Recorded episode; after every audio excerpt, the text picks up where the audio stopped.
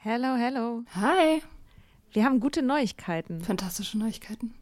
Und zwar am 3. August sind wir auf dem OAMN Sommerkongress und machen da Live-Podcast in Berlin.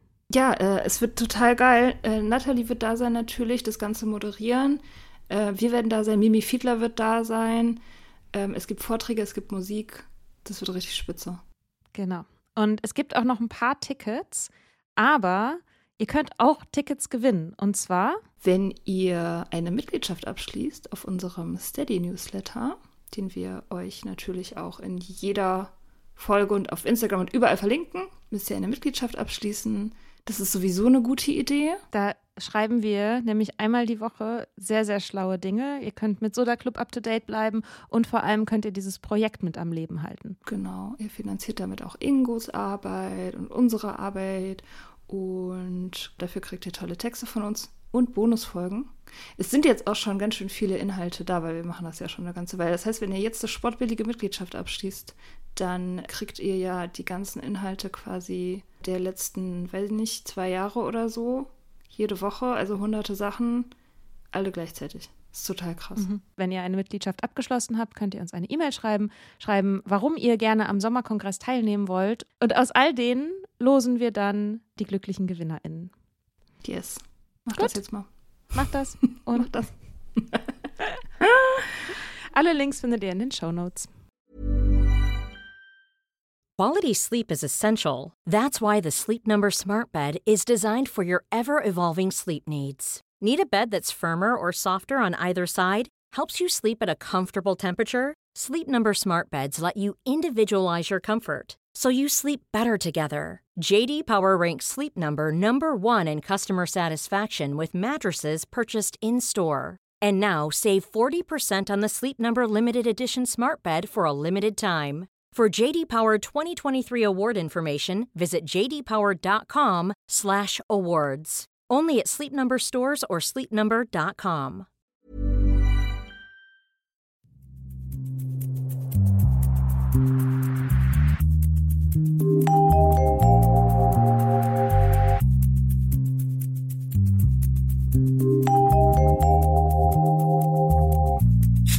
Yes!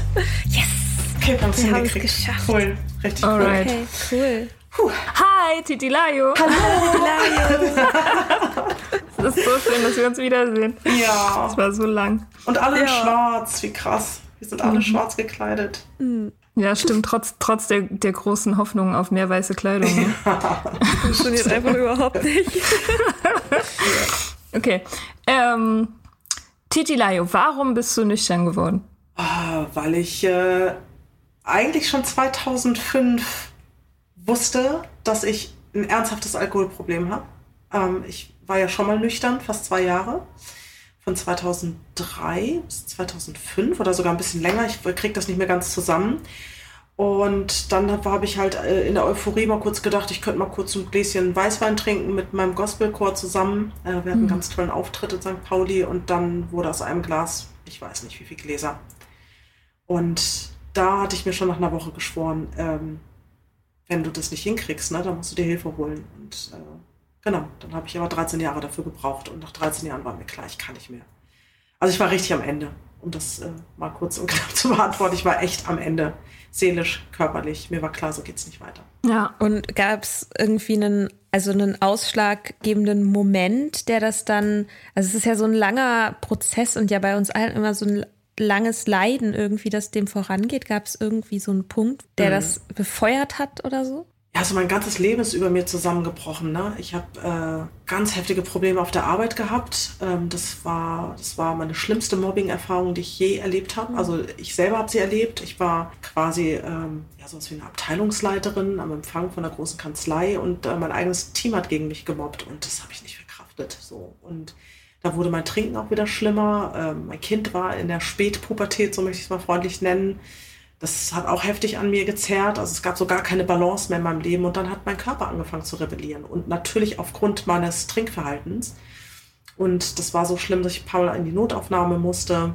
Und da wusste ich, das kann so nicht weitergehen. Also ich habe richtig Angst bekommen. Und dann habe ich mir die Auszeit genommen in Portugal. Und dann war für mich klar, so ich bereite jetzt den Weg vor. Meine Nüchternheit. Ich will so nicht weiterleben. Also das war auch ganz klar, dass ich so nicht mehr leben möchte. So hart es klingt, aber genau so war es. Ja. Und wusstest du, dass der Alkohol sozusagen allein verantwortlich dafür ist? Oder dachtest du eher so, du musst als Mittel zum Zweck aufhören zu trinken? Ich habe eher als äh, Mittel zum Zweck. Ich habe das noch nicht so richtig verstanden. Also, also was das alles in meinem Leben ausmacht, ne? Also was meine Sucht ausmacht und ja, den Beweis habe ich ja jetzt. Ne? Ich bin jetzt zweieinhalb Jahre nüchtern und ich habe ja mein Leben komplett einmal umgekrempelt. Also ich erfülle mir eigentlich meine Lebensträume und sie funktionieren plötzlich und vorher hat es halt nicht funktioniert. Hm. Es war mir nicht hm. klar, dass das äh, so gewichtig ist. Also dass der Alkohol so viel Platz in meinem Leben eingenommen hat und auch für vieles verantwortlich ist und war. Und was sind deine Lebensträume, die du dir jetzt verwirklichst? Also seitdem ich das erste Mal in Portugal war, nämlich mit 17, war es immer mein Traum, nach Portugal zu gehen. Und ich habe schon immer ganz tolle Herzschmerzen gehabt, äh, wenn ich nach, an Portugal gedacht habe. Und ich konnte ja 22 Jahre nicht nach Portugal gehen, weil ich einfach alleinerziehend war und auch das Geld nicht hatte, um mir Urlaub zu leisten. Und ähm, seitdem ich 2015 das erste Mal mit meinem Sohn dann wieder in Portugal war, nach 22 Jahren, mhm. ähm, da war für mich klar, da, da muss ich hin. Und diesen Traum habe ich mir erfüllt. Ich lebe ja jetzt in Portugal. Wie mhm. ihr wisst, ihr wart ja da. ihr wart ja, ja da. Das ist ziemlich toll. Ja. ja. Das, äh, man kann auf jeden Fall, wenn man da war, kann man auf jeden Fall gut nachvollziehen, warum das der Landstrich ist, die Region ist, die du, die dich gefangen genommen hat, sozusagen mhm. im positivsten Sinne mhm. einfach. Mhm. Aber das ist ja dann, also zweieinhalb Jahre bist du nüchtern, hast du mhm, gesagt, ne? Genau. Das ist ja dann crazy, was in der Zeit alles passiert ja. ist. Ne? Du hast ja. ja. auch eine neue Beziehung ja. Und bist, hast das Land verlassen und baust da jetzt gerade dein Imperium so. Das ist ja voll. ich meine, das ist voll viel in so kurzer Zeit. Also wie, wie hast du, du, aber du warst nicht im Krankenhaus zum nüchtern werden, ne? Doch, doch, Oder? doch. Ich habe, äh, ich glaub, weiß gar nicht, ist das der qualifizierte Entzug? Nee, der qualifizierte Entzug, ich weiß nicht, ob ihr das schon überhaupt mal gehört habt, das Wort. Das war mir auch neu, aber ich, also ich war acht Tage im Entzug in Hamburg-Ochsenzoll. Das war echt eine Ansage. Das war echt mhm. heftig. Möchte ich jetzt auch nicht nochmal machen. äh, und danach war ich ähm, acht Wochen oder zwei Monate in einer ganz, ganz tollen, wirklich tollen Suchtklinik im, All, im Allgäu. Also doch, ich, ich hätte es ohne Klinik nicht geschafft. Mhm. Okay. Und dann hast du dein Leben umgekrempelt. Ja, bevor ich in den Entzug und in die Suchtklinik gegangen bin, bin ich ja nach Portugal gegangen für drei Monate und habe da schon weniger getrunken. Da war ich drei Monate und habe das Haus gehütet von einer Freundin meiner Mutter und einen kleinen Wildkater und ein paar Käufische. Und da hatte ich ganz viel Zeit, mal über mein Leben nachzudenken. Und da habe ich tatsächlich meine, meine ganze Geschichte aufgeschrieben. Also meine, wie soll man das denn jetzt nennen? Äh, meine Geschichte mit dem Alkohol, wie das angefangen hat, weil ich habe ja sehr früh angefangen. Ich habe ja mit 16 Jahren angefangen, allein zu trinken. Und das war so die Vorbereitung schon äh, auf, auf die Veränderung. Also ich wusste, dass ich, dass ich den Entzug machen will, dass ich in eine Klinik gehen will und dass ich mein Leben ändern will. Das wusste ich. Und ich habe mir natürlich immer auch äh, eine neue Liebe gewünscht, dass sie mir dann begegnen würde. Fast zwei Jahre später, damit habe ich jetzt nicht gerechnet, aber das ist dann auch so gekommen, wie ich mir das gewünscht habe. Und ja auch, also als ihr euch begegnet seid, war ja schon für dich klar, dass du nach Portugal gehen wirst, ja, oder? Ja, und es war dann genau. so, ja, komm halt mit oder nicht? Oder wie ja, lief so das? Also?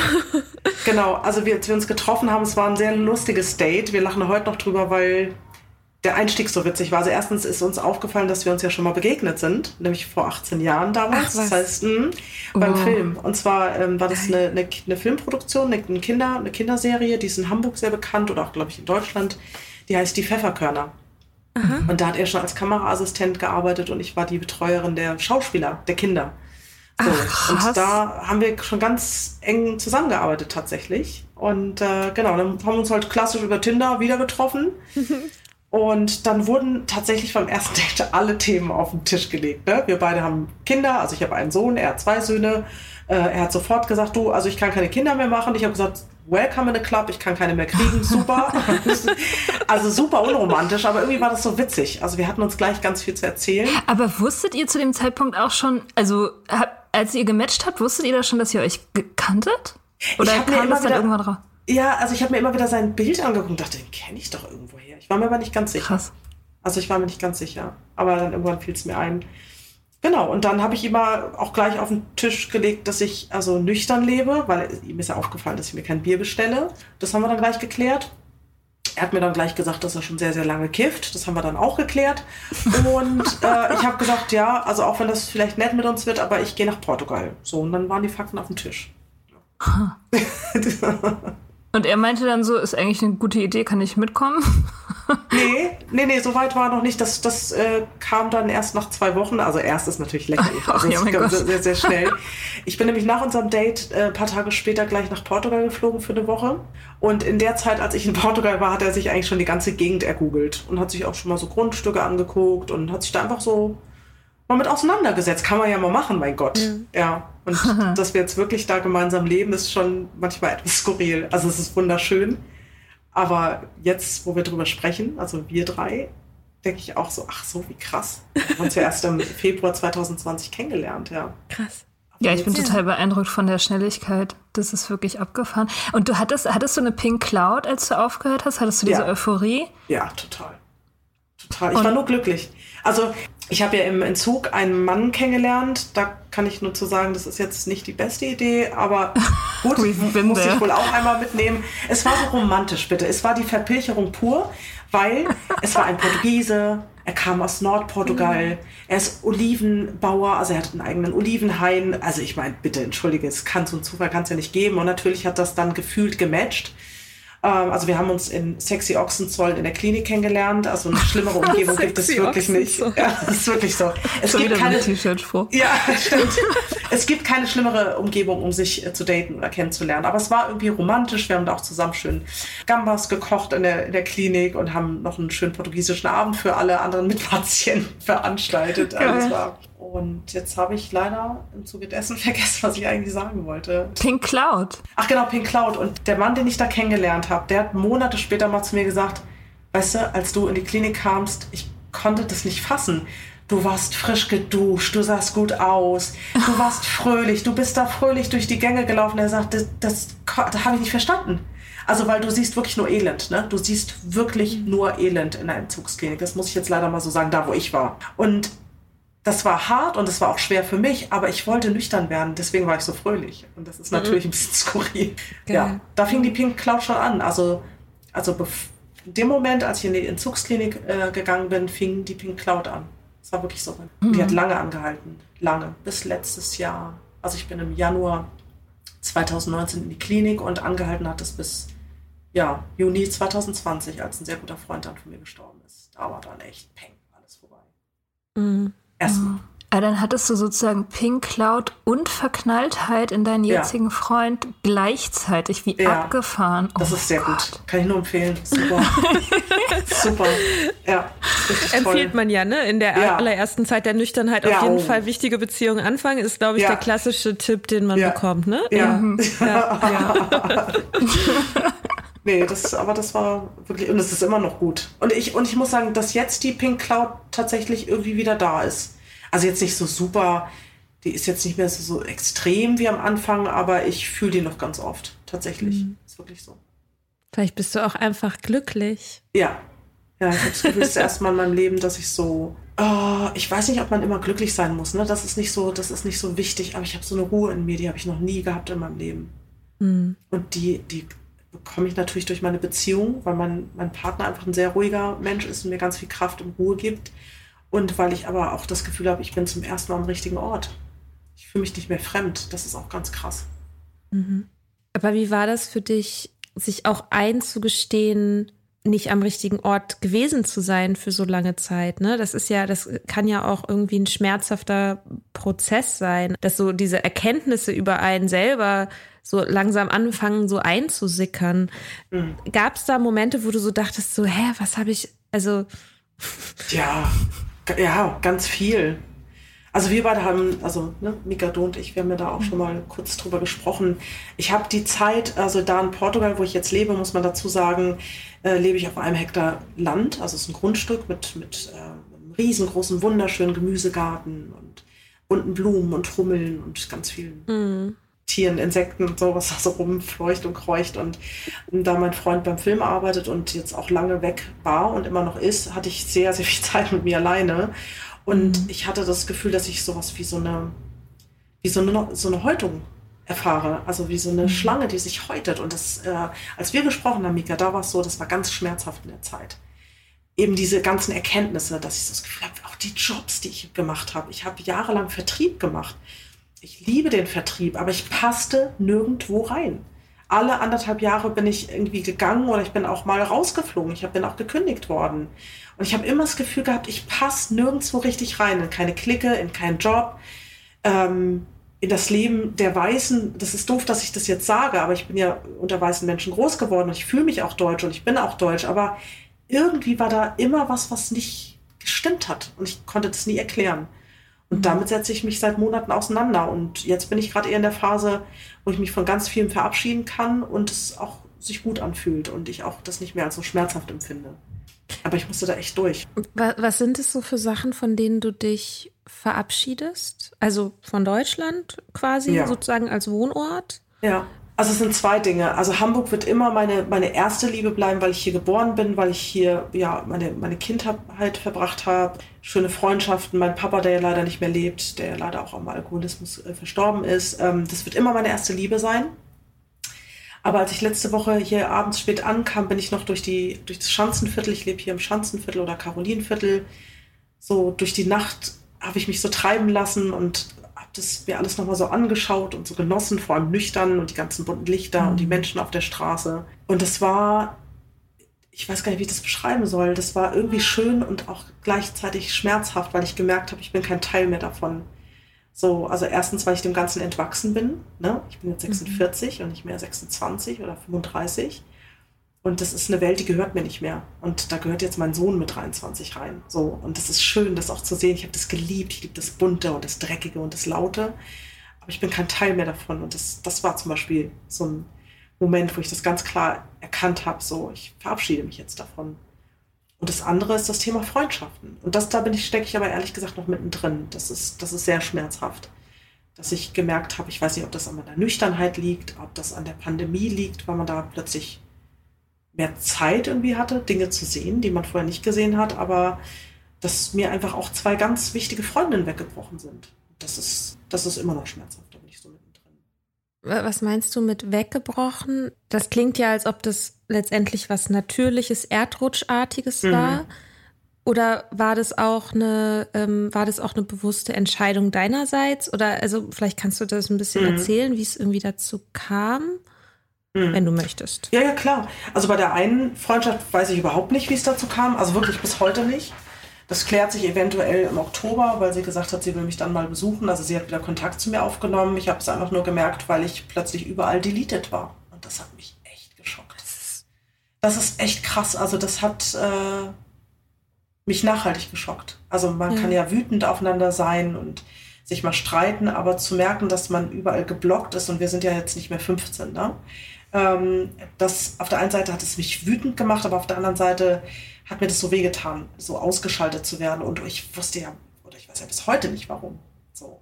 Mhm. Und bei der anderen Freundin ist es so, dass ich halt gesagt habe, du, vielleicht sollten wir jetzt mal kurz eine Pause einlegen, weil ich merke, dass wir, wenn wir telefonieren, da ist irgendwie was Aggressives in deinem Ton. Ich spüre, dass du irgendwie irgendwas hast und ich komme nicht an dich ran und du sagst es mir auch nicht. Und vielleicht brauchen wir gerade die Zeit. Und das war wirklich alles, was ich wollte und alles, was ich gesagt habe. Und ja, die Antwort war halt dann ziemlich krass und ziemlich hart. Und also ich glaube, dass, dass mir von ihrer Seite die Freundschaft gekündigt wurde. Also mhm. das, äh, da kommt jetzt auch nichts mehr. Und das, was noch kam, das war sehr, sehr hart und ich finde mich gerade damit ab. Aber das tut weh, ne? weil wir waren elf Jahre befreundet und wir sind durch dick und dünn gegangen. Also. Und war das aber dann das erste Mal, dass du in der Freundschaft auch eine Grenze gesetzt hast? Weil ja. das, äh, ja, man genau. geht durch dick und dünn, man ist, mhm. aber die eine Person ist immer, weil man ist immer da, man springt immer und man ist immer nett und dann, sobald es mal an den Punkt kommt, wo man sagt so, hey, pass auf, irgendwie, und das, mhm. zumindest von dem, was du jetzt erzählst, war das ja jetzt kein schlimmer Affront oder ein schlimmer nee. Streit deinerseits. Nee, gar nicht, gar nicht. Und das ist, das ist krass, weil also für mich ist auch gerade irgendwie so dieses Thema Grenzen setzen, also mich selber auch abgrenzen und für mich selber überhaupt verstehen lernen, so was für ein Verhalten bin ich überhaupt bereit in meinem Leben zu haben, ne? Oder was sind mhm. auch Konsequenzen, die ich vielleicht ziehe?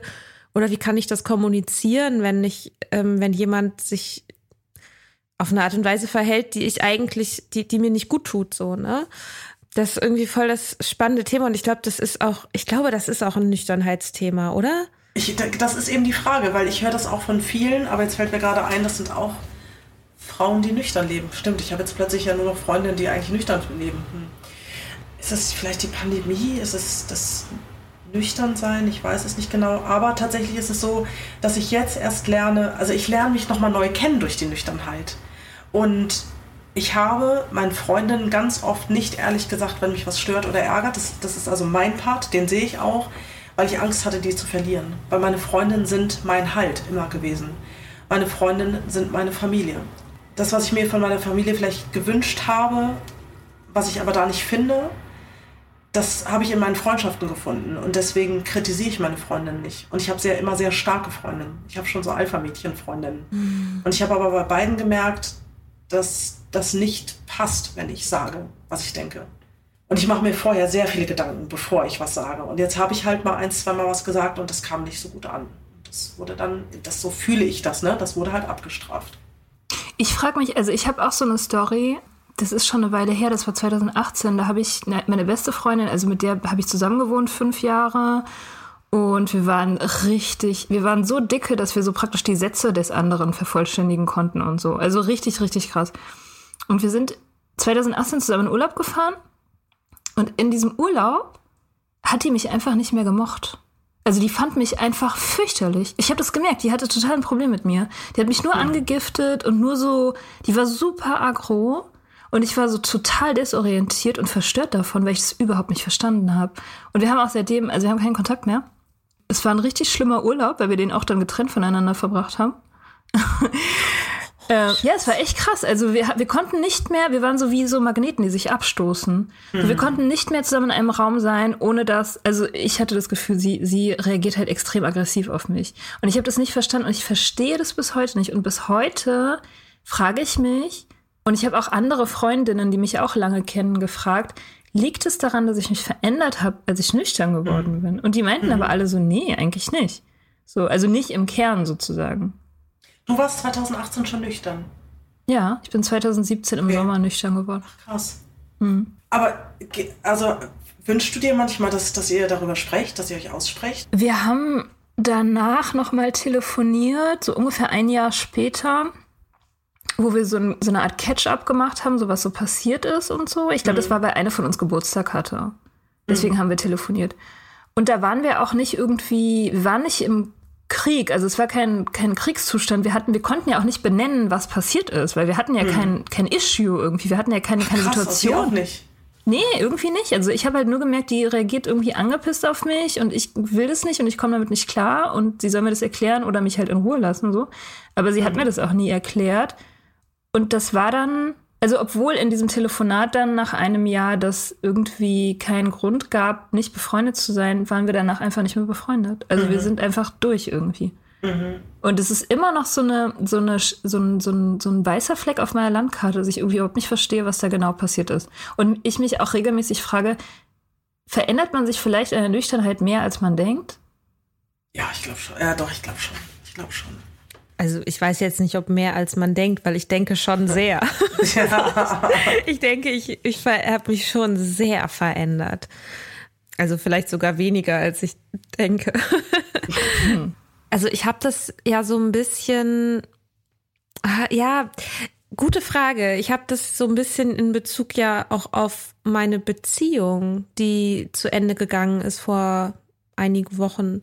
Und ich war, wir waren ein Jahr zusammen, als ich noch getrunken habe, dann bin ich nüchtern geworden, dann eben zwei Jahre, die ich dann, oder ja, zwei Jahre, die ich nüchtern bin. Und ich habe auch manchmal das Gefühl, dass ich war auf so einer oder bin immer noch auf so einer krassen Heilungsreise und auch so, ich glaube, deswegen haben wir Titilayo auch so geklickt bei diesem Thema, ne? Mhm. Dieses Thema Wachstumsschmerzen und Häutung und dieses mhm. Gefühl, dass man in so einem, in so einer ständigen Transformation ist und irgendwie sich immer wieder aber auch stößt. Und äh, Mia, du hattest das mal so schön ausgedrückt, das ist wie mit so, mit so jungen Jungs, so Teenager-Jungs, die noch nicht verstanden haben, wie groß sie sind irgendwie. Weil sie, und die stoßen sich immer irgendwie mhm. an allen Ecken mhm. und keine Ahnung, rempeln, immer gegen irgendwelche Türen, so, weil der Körper ist viel größer, nicht, genau. Der Körper ist größer und das, genau. das Körpergefühl ist noch nicht mitgewachsen, ja. so und mh, mm, und ich frage mich auch manchmal in Bezug auf diese Beziehung, ob vielleicht eben meine Transformation dazu beigetragen hat, dass wir uns vielleicht ein Stück weit auseinanderentwickelt haben oder ja, ob wir sozusagen, ob wir noch zusammen wären, wenn ich noch wenn ich noch trinken würde. Mhm. So, ne? Also, weil ich hatte natürlich auch Beziehungen, die haben deshalb so lange gehalten, weil wir viel zusammen getrunken haben. Absolut, ja, absolut. Diese Trennung war halt aber so ganz friedlich und ganz rein irgendwie. Mhm. Und ich glaube, aber das wiederum geht eben auch nur nüchtern. Also er trinkt ja auch nicht. Es hat niemand jemanden betrogen mhm. oder es sind keine Worte im Streit gefallen, die nie wieder, die man nicht mehr zurücknehmen kann. Solche Sachen eben. Ne? Mhm. Ne? Das hat ja auch, ist ja auch so eine Art von Transformation dass solche Trennungen überhaupt möglich sind, das wäre halt auch trinkend einfach nicht gegangen. Nee, das stimmt, total. Immer Drama, immer ja. Drama. Ich glaube, das könnt ihr alle bestätigen. Ne? Ja. Also ich kenne nur Drama. Oh Gott, ich bin, bitte, ich bitte, wenn mir allein diese ganzen Chatverläufe, bitte, ich möchte, dass die nie wieder überhaupt tauchen. Das möchte ich bitte nicht sehen. ja. ja. Oh ja. Ja, doch. Also die, du hast es auch gerade nochmal gut beschrieben. Das ist dieses dass man so eine, so eine Veränderung durchmacht. Und das ist natürlich schwierig für jemanden, der immer an deiner Seite ist und vorher ja eine andere Person erlebt hat. Und jetzt erlebst du plötzlich die Person, die du glaubst zu kennen, wie die sich ständig verändert. Und es mhm. stimmt, da ist so viel passiert in den zweieinhalb Jahren. So Dinge, die mir vor zweieinhalb Jahren noch wichtig waren, die sind mir nicht mehr wichtig, weil ich natürlich jetzt auch sehr nachhaltig lebe, weil auch da ganz viel passiert ist. Ich verstehe Dinge viel besser so, ich habe mich früher über Vegetarier lustig gemacht. Das finde ich mhm. also super unangenehm, das äh, zugeben zu müssen, weil ich mich damit nicht auseinandergesetzt habe. Ne? Mhm. Aber jetzt setze ich mich damit auseinander, weil ich halt auch eigene Tiere habe. Zwei, es ist jetzt ein Hund und eine Katze. Wir wollen es jetzt nicht übertreiben. Aber ähm, ich weiß gar nicht, ob ihr beide das schon wisst. Weil als ihr da wart, gab es die beiden ja noch nicht in meinem Leben. So, ähm, wir bauen eigenes Gemüse an und man fängt aber plötzlich an, anders zu denken. So, ich, ja, ich, ich habe mich auch krass verändert und ich kann auch verstehen, dass das komisch ist. So, ich hätte mir aber gewünscht, dass mir meine Freundinnen bleiben. Das hätte ich mir echt gewünscht. Das macht mich nach wie vor mega traurig. Hm.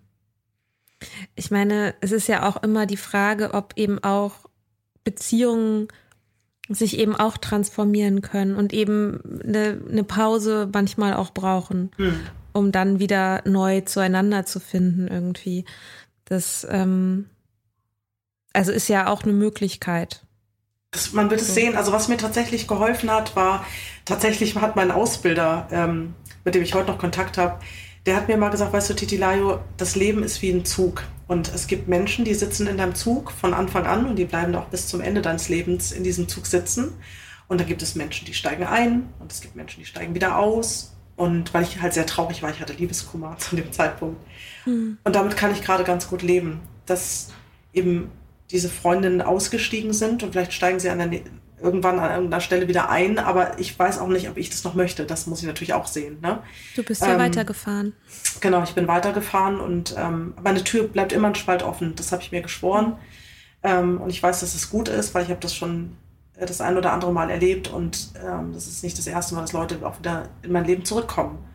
Und mhm. deswegen finde ich, sollte man die Tür nie ganz zumachen. Aber ich würde auch gern vieles verstehen. Also schwieriges Thema, ne? Es ist so ein Thema, es ist so ein Thema, finde ich, was irgendwie so ein bisschen, was irgendwie zu wenig Aufmerksamkeit erfährt. Also man hat ja immer diese, diese Liebes-Romantik-Beziehung, ja, Stichwort Zöli, ne? Das ist ja auch wieder so ein zum Thema.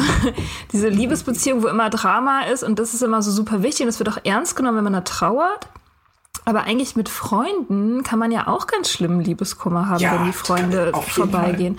Oder, oder man kann ja mit denen eigentlich auch, also man hat ja mit denen auch krasse Krisen teilweise oder, oder so. Und das, ähm, ja, da, da wird irgendwie so wenig so Licht drauf geworfen, finde ich wie einen das auch, wie einen das auch irgendwie aus, dem, aus der Bahn werfen kann. Also ich merke, während du das sagst, dass ich, ich habe, oder während wir drei da jetzt drüber reden, ich habe echt einen Kloß im Hals. Also ich merke jetzt erst seit, ne, ich habe das jetzt die letzten Wochen nicht so gemerkt, weil ich mit anderen Sachen zu tun hatte, wie, wie traurig ich bin. Also gerade bei der einen Freundin, mhm. wir haben immer davon geträumt, äh, dass wir dann auf der Hochzeit der anderen tanzen und, und, und wie wir uns darüber freuen, weil wir uns ja auch so gut kennen und weil wir uns das so wünschen, dass die andere glücklich ist. Und also die Vorstellung, ne, dass ich heirate und sie ist nicht dabei, das bricht mir echt das Herz. Mhm. Also, und das stimmt. Also man kann also um verlorene Freundschaften ganz furchtbar trauern und ich traue auf jeden Fall. Also das, das weiß ich, ja. Ja, ich habe, ich hm. lege ja jetzt Tarot, habe ich ja jetzt in Portugal ja, ja angefangen.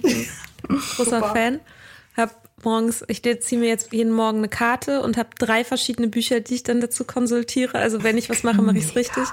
Auf gut. jeden Fall. Du hast mir auch Podcasts schon geschickt, die ich noch gar nicht kannte über Tarot, die mega geil sind. Ja, ja. Ist alles schon durchgespielt ähm, aber ich habe auf jeden Fall, also ich befrage selten, also ich mache selten diese Legespiele, weil ich oft gar, gar nicht wirklich eine Frage habe. Mhm. Und ich habe eine Frage gestellt, einmal über meine Transformation für das nächste halbe Jahr. Mhm. Und ich habe eine Frage zu einer sehr guten Freundschaft gestellt. Und es war ganz interessant, weil halt das Leg Legespiel war halt darauf eigentlich auf Liebespaare ausgerichtet, so, mhm. ne? Aber also letztendlich ist es ja egal, aber ich fand es, ich fand es so schön. Ich habe ich hab ihr das dann auch erzählt, meiner Freundin, und ähm, sie meinte so, warum, warum hast du das gemacht? Und irgendwie hatte ich das Gefühl, sie und ich, wir haben uns beide verändert, mhm. so in den letzten Wochen, Monaten, so nochmal anders und nochmal neu und irgendwie hatte ich das Gefühl, das war ein Weg, diese Veränderung auch zu ehren. So, mhm. und nochmal darüber nachzudenken und das auch anzuerkennen, dass auch sie sich verändert hat. Mhm. Es war irgendwie total schön, weil die Hauptkarte für die Freundschaft war halt die Welt.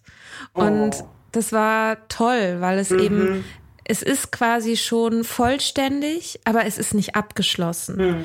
Und das Bild, das gefällt mir so gut, dass es irgendwie, ähm, ja, dass, dass, ja, dass nichts fehlt, aber dass es trotzdem in ständiger Transformation mhm, sein kann genau und so der Prozess nicht zu Ende ist. Und ja, das finden wir gerade ein, weil das so das ist schön, aber es ist ein schönes Bild. Gute, ja, ja, finde ich auch. Und ich finde, die beste Übung ist auch das Thema Loslassen. Ne? Ich habe das ja jetzt schon das ein oder andere Mal erwähnt. Also mein Sohn und ich äh, sind jetzt wieder ganz eng und das, wir haben aber Jahre gehabt, wo das gar nicht so war, weil der eh sehr spät in die Pubertät kam und halt auch eine eigene Geschichte hat mit hatte mit Sucht und das war ganz, ganz schlimm. Aber da musste ich, durfte ich halt loslassen üben und loslassen ist, ist wirklich, wirklich, wirklich befreiend. Ist ganz schwer, aber es ist befreiend. So, du kannst ja niemanden festhalten. So, vielleicht gibt es irgendwann die Chance, dass eben die eine Freundin wieder in mein Leben kommt, weil ich was dafür tue oder weil sie was dafür tut. Im Moment geht es nicht. Und wir schaffen es, uns auszusprechen und, und wie du schon sagst, äh, ja, Transformation und begegnen uns auf neuen Ebenen wieder. Das würde ich mir ganz doll wünschen, weil ich das auch so schlimm finde, dass sie an meinem neuen Leben gar nicht teilnimmt oder teilhat. So, mhm. weil ich weiß, dass sie das lieben würde. Die würde das so lieben. Ich möchte mit ihr gerne in meiner kleinen Küche, ihr kennt ja meine schöne Outdoor-Küche, mhm. ja. Ich möchte da mit ihr stehen und Marmelade kochen. Die würde das so lieben, ne? Kuchen backen. Ähm, aber jetzt geht es anscheinend nicht und da muss man halt loslassen. So. Mhm. Ja, das ist, also das ist krass. Also ich glaube, das ist ja auch eine der schwierigsten, glaube ich, eine der schwierigsten Dinge ist, die andere Person halt sein zu lassen. Mhm. Das ist ja auch das, das Furchtbare, wenn man eine geliebte Person hat, die abhängig ist. Dass genau. man, ja. das hat ähm, Glennon Doyle in einem Podcast, also die Auto amerikanische Autorin hat, also hat in einem, hat auch einen Podcast, We Can Do Hard Things heißt der. Und da spricht sie mit ihrer Schwester über, ähm, also Glennon Doyle ist selber auch sober und hatte irgendwie eben als Jugendliche, junge Erwachsene eben so eine ganz heftige Suchtphase. Und die Schwester sagt so sinngemäß, ich musste dich sozusagen aus der Ferne lieben weil es wichtig war, dass wenn du dich entscheidest, zurückzukommen, dass dann noch was da ist. Mhm, das ist so. ein schöner Satz. Ach und Gott, ja. Das, und, und ich finde, das stimmt total, dass man sich eben nicht in der Nähe zerreiben muss, sondern aus der Ferne lieben kann, um dann, wenn die andere Person sich entscheidet, zurückzukommen, ja, einfach, ja, noch, noch Liebe da ist auch. Und das ist aber so, so schwierig. Also das ist ja auch nicht nur in Bezug auf Sucht so, sondern auf ganz viele andere Dinge ist es mhm. ja so, ne? Das ist, jemanden aus der Ferne lieben. Das ist so schön, vor allem mit diesem in der Nähe zerreiben. Und das stimmt so. Also ich weiß noch, als ich an meinem, wenn ich versucht habe, mein, mein, mein Kind zu retten, mein Kind ins, ins Leben zu begleiten. Also heute weiß ich, das ist, also erstmal habe ich gar nicht das Recht dazu, weil das, das ist also ich, ich habe nicht das Recht, in seiner Welt rumzufuhrwerken. Ich weiß nicht, wie ich es besser erklären sollte, weil er hat das Recht, alleine groß zu werden, alleine erwachsen zu werden. Ich spreche jetzt vom Erwachsen werden. Ne? Ich spreche jetzt mhm. nicht von einem Dreijährigen, den muss man natürlich begleiten. Und, und so weh das tut, äh, zu sehen, wie, wie das Kind gegen die Wand fährt, ja, kannst, also du reibst dich nämlich tatsächlich auf. Du reibst dich auf, wenn du immer redest und bettelst und bittest und machst und tust und versuchst, einen Ausbildungsplatz zu finden und Jobs zu finden. Es wird nicht funktionieren. Also, ne, so, das müssen die alles selbst machen und du, du reibst dich auf und als ich dann irgendwann auch beschlossen habe, so ich gehe nach Portugal, das ist mir scheißegal. Also mir ist mein Kind nicht egal, aber jetzt passe ich auf mich auf. Ich will glücklich sein. Ne? Man weiß ja nie, wie lange man noch zu leben hat. So und ich möchte noch ein schönes Leben haben. Das mit der aus der Ferne lieben, das ist mir glaube ich echt ganz gut gelungen, weil mein Kind habe ich immer geliebt, aber ich brauchte echt auch Abstand. Mhm. So und deswegen ist das Beispiel, was du gebracht hast, so das, das trifft echt den, den heißt das den Nagel auf den Kopf. Ja, ne? ich verwechsel ja immer Sprichwörter. Ja. ja, okay, ich glaube, diesmal habe ich es richtig gesagt. Normal sage ich es immer falsch. Das muss ich mir echt merken. Das ist, das ist gut. Dass man die Liebe bewahrt in seinem Herzen, dass man sich erinnert, warum man diesen Menschen eigentlich liebt. Aber dass man auch, dass man einfach auch für sich dann auf Abstand geht, um eben nicht zerrieben zu werden. Das ist sehr, sehr gut. Mhm. Sehr ich wünschte, ich könnte es immer so umsetzen. Ja, also bitte, komm. Also das klappt ja, ja auch nicht Reicht immer. ja, wenn man drüber ja. redet, oder? Ja. aber, aber ich habe schon geübt, ich kann dir sagen, es klappt. Ich habe schwer. Ich habe das auch schon. Also ich habe ich hab das mal, da habe ich allerdings noch getrunken. Da habe ich mal so einen Moment gehabt, da, da war ich von dem Russen getrennt. Ein Typ, der, mit dem ich sehr lange zusammen war, mit dem es immer hin und her ging und so. Und ich weiß noch, ich hatte so eine Phase, da waren wir getrennt, da war ich zwei Wochen nicht in der Lage, aus dem Bett aufzustehen. Es war wirklich ganz, ganz schlimmer Liebeskummer. Und irgendwann so einen Morgen habe ich so gedacht, ich weiß nicht, wo dieser Gedanke herkam, aber es war so, ich habe so gedacht, ähm, diese Liebe, die ist ja nicht weg. Das ist ja deine. Die gehört dir ja. Genau. So, die ist ja nicht irgendwo außen, die hat er ja nicht mitgenommen. Die ist ja bei dir so. Und das war richtig krass, weil dieser Gedanke hat mir geholfen, aus dem Bett aufzustehen und weiterzuleben. Wow. Das war wirklich krass. Und es ist schon, also klar, es ist schwierig, da wieder hinzukommen. So, das ist wie Meditation oder oder so oder wie so ein Bild, was man nur manchmal sieht. Aber, aber das kann schon auch, also ich habe die Erfahrung gemacht, dass es ein Gedanke ist, wenn man über den ein bisschen meditiert, dass einem der sehr hilft und auch mhm. so körperlich, einem körperliche Stärke geben kann. Und ja, so. das stimmt. Ja. Genau, die Liebe gehört mir, die kann der andere nicht mitnehmen. Klar, die Person kann sich mir entziehen. Das tut weh und das ist furchtbar, wenn man nicht mehr geliebt wird von der Person. Aber die Liebe kann dir die Person nicht nehmen und das stimmt ich weiß jetzt nicht, ob das gerade so passt, aber ich habe wirklich mal gedacht, dass ich viel zu viel Liebe in meinem Herzen habe. Und ich habe oft Männer getroffen, die damit überhaupt nichts anfangen konnten. Ich habe jetzt das Glück, dass da jemand ist, der das gut äh, vertragen kann und, und ertragen kann. Aber ich habe halt gemerkt, jetzt auch, wo wir äh, unsere ersten Tiere haben, wir träumen ja von einer eigenen Farm und äh, den Anfang haben jetzt Mikosch der Kater und Caleb der Hund gemacht. Und mein Herz, ja, mein Herz platzt vor so viel Liebe. Und ich wusste gar nicht, also ich habe vergessen, dass man das ja auch so viele Menschen, Tiere, schöne Dinge verteilen kann. Und das ist schön.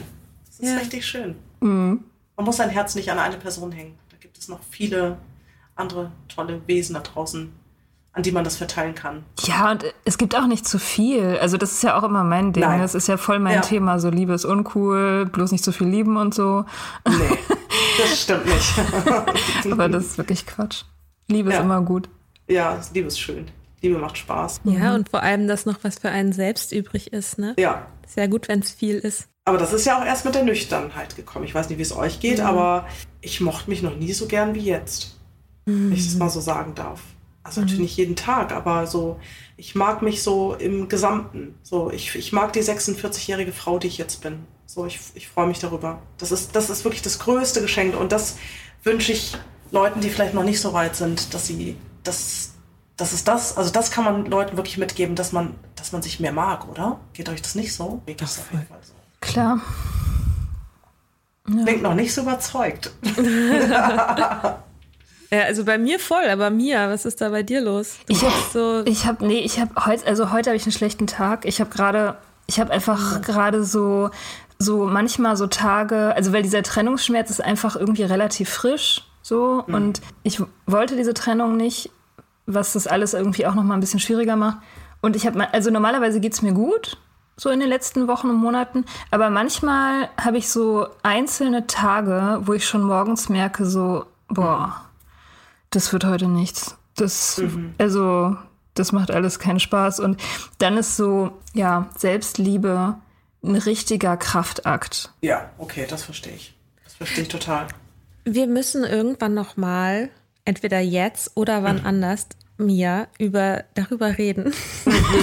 dass du, ich, den Satz habe ich jetzt schon oft von dir gehört, dass du deine Trennung nicht wolltest und auch in Bezug auf das, was du darüber sagst, dass deine Mutter die Trennung von deinem Vater nicht wollte. Die wollte sich nicht trennen, die hat es halt gemacht, weil es mm. um letztendlich aus pragmatischen Gründen. Aber was ist denn ein anderer Grund, als es zu wollen, das zu tun? selbst wenn da noch Liebe ist und man sich aber trennt, weil man weiß, dass das nicht funktioniert, dann will man das ja trotzdem. Und ich habe mich nur gerade gefragt, ja, weil ich das jetzt schon einfach schon mehr öfter gehört habe und ich mich jetzt gerade so frage, ja, aber natürlich ist es trotzdem wollen, auch wenn da Liebeskummer ist. Ähm, weißt du, wie ich meine? Ja, aber also Nee, ich eigentlich, also ich bin, ich bin nicht so der Typ für. Und vielleicht habe ich das tatsächlich von meiner Mutter geerbt. Das hattest du auch mal gesagt, Titilayo. Äh, weil wir, als wir in Portugal mal darüber geredet haben, habe ich gesagt, meine Mutter hat irgendwie so ewig gebraucht, um über meinen Vater hinwegzukommen. Und du meintest so, vielleicht hast du das ja geerbt. So dieses, mhm, ähm, dieses stimmt. lange, ähm, ja. Und das war auch, also natürlich habe ich den Gedanken auch schon ein paar Mal gehabt. Ähm, ich bin aber, also ich habe bisher, ich habe so, so eine Trennung habe ich noch nie erlebt. Und ich habe immer die, die Trennungen, die ich früher hatte, da bin ich immer so weit gegangen, bis ich nicht mehr konnte.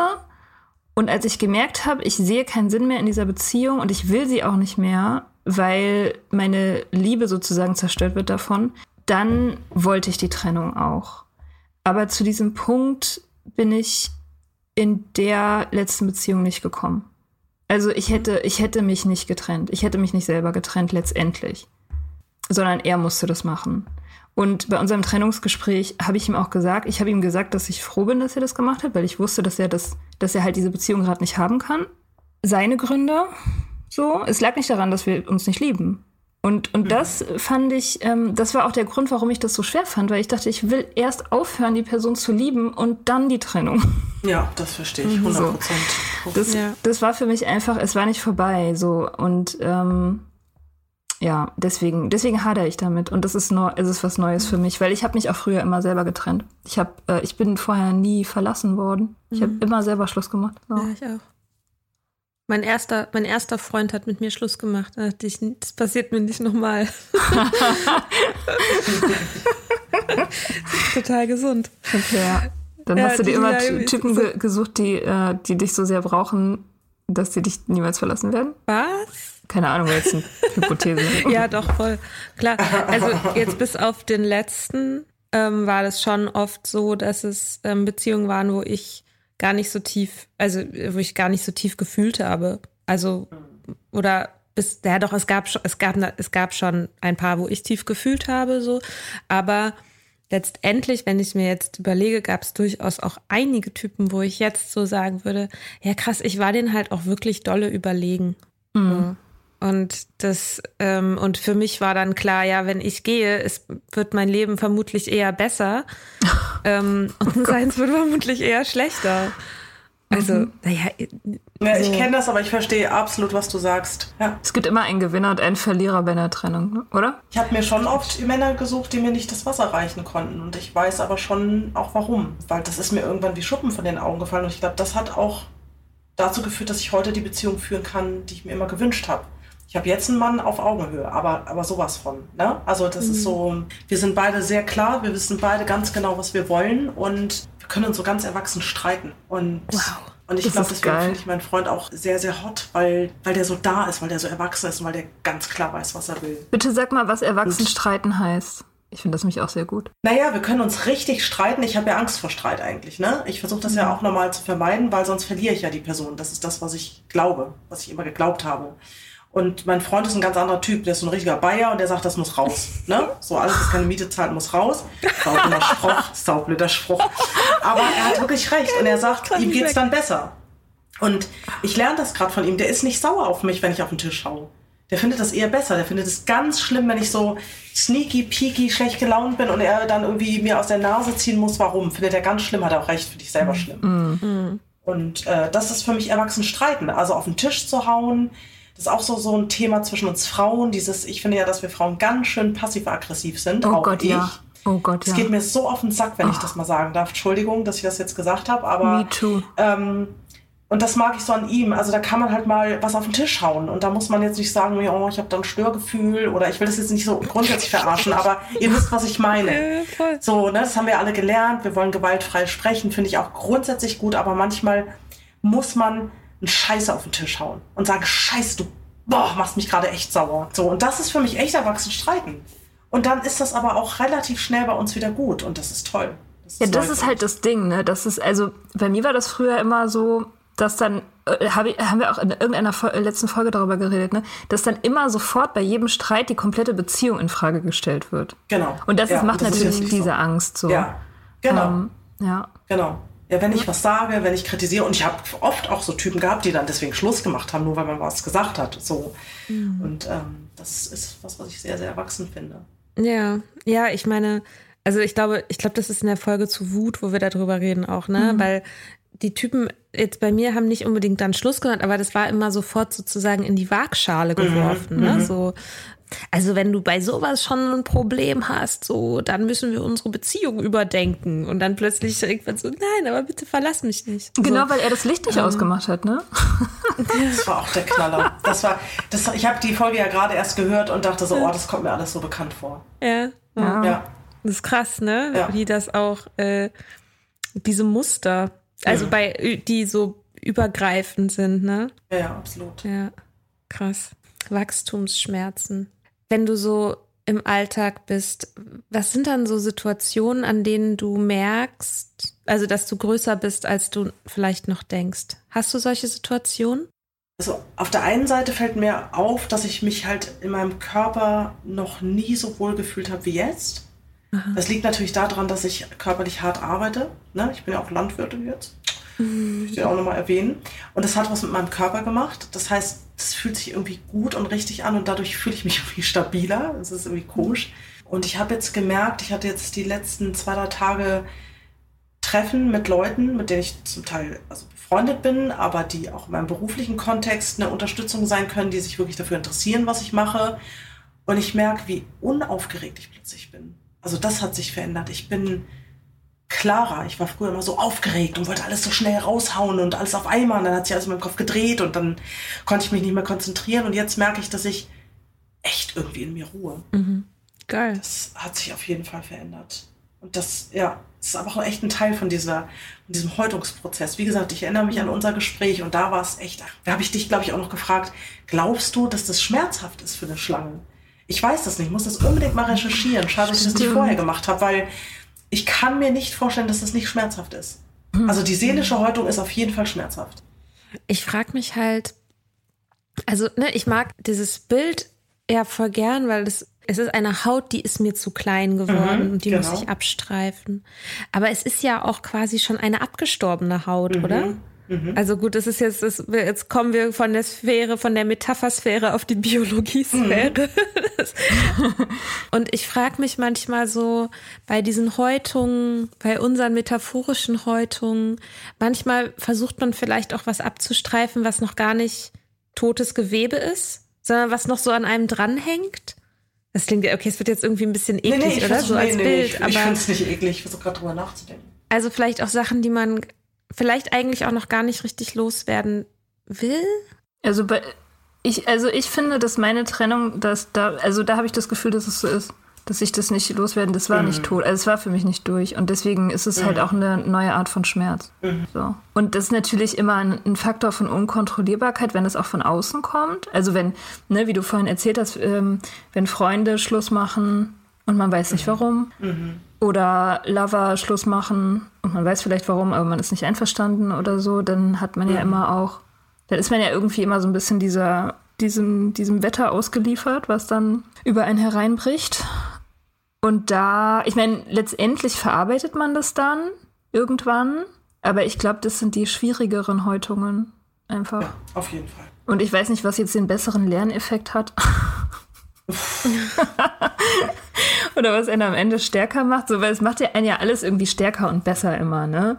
Oder halt zynisch. Aber meistens dann stärker und besser. Ich Und finde stärker und besser. stärker und besser. Ja. Also, Also, ich, habe mich dafür entschieden. Das ist ja so. Ja. Team stärker und besser. Fertig ist die Laube. Genau. Team Ja. Stärke besser.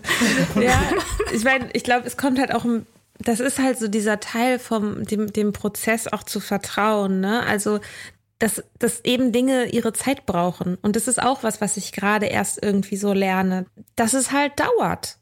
Und auch das, was du gerade, Titilayo, gesagt hast in Bezug darauf, dass du früher immer so warst, so, ah, es muss alles irgendwie sofort sein und schnell und wenn dann jetzt nicht sofort, dann eben halt auch gar nicht irgendwie so dass jetzt die Prozesse irgendwie so einfach ein bisschen mehr fließen.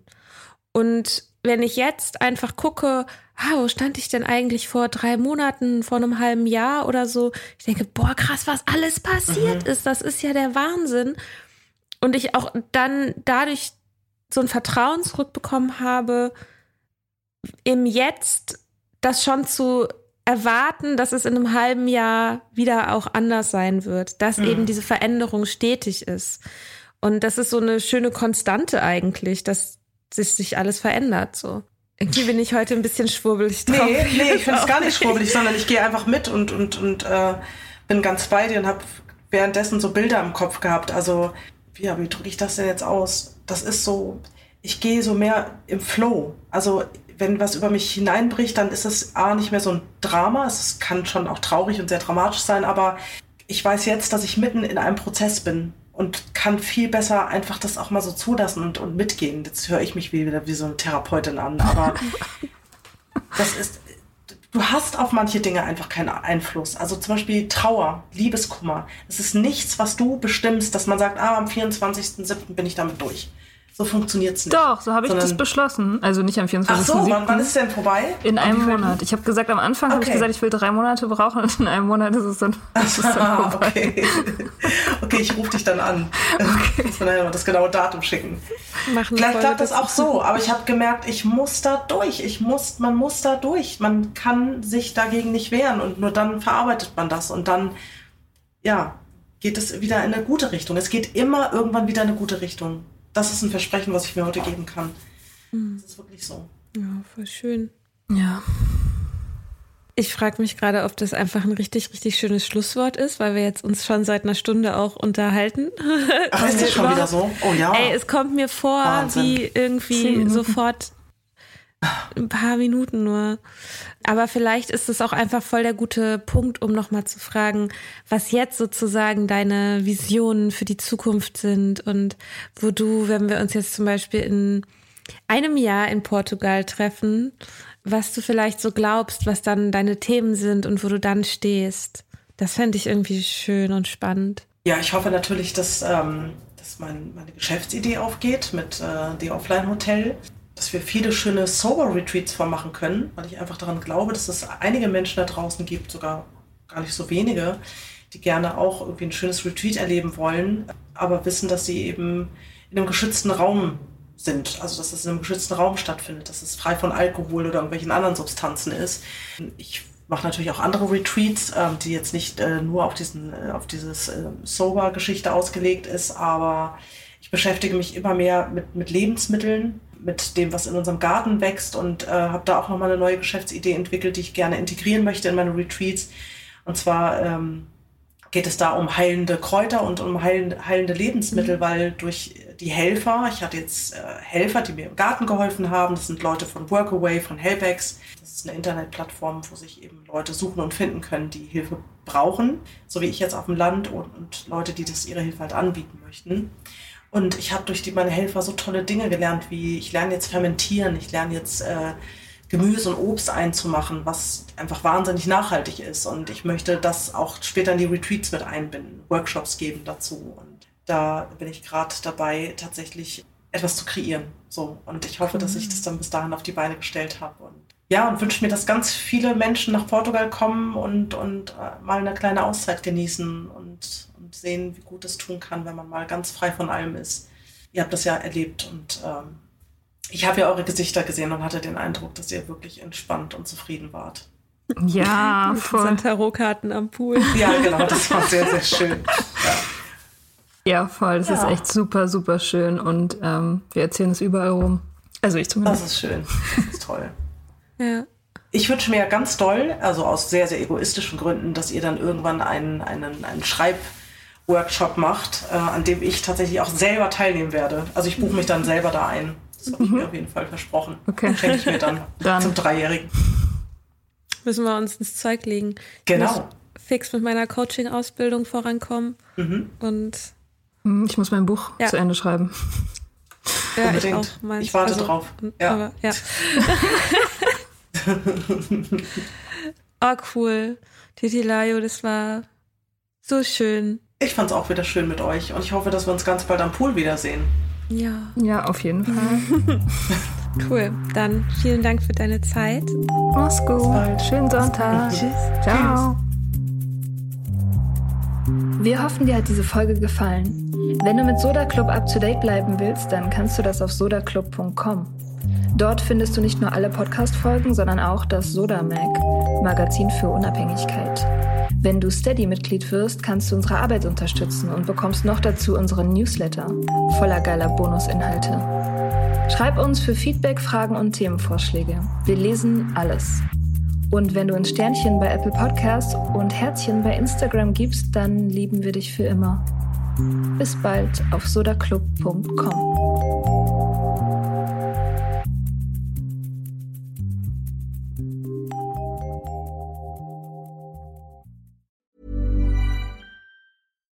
Here's a cool fact. A crocodile can't stick out its tongue. Another cool fact, you can get short-term health insurance for a month or just under a year in some states. United Healthcare short term insurance plans are designed for people who are between jobs, coming off their parents' plan, or turning a side hustle into a full time gig. Underwritten by Golden Rule Insurance Company, they offer flexible, budget friendly coverage with access to a nationwide network of doctors and hospitals. Get more cool facts about United Healthcare short term plans at uh1.com.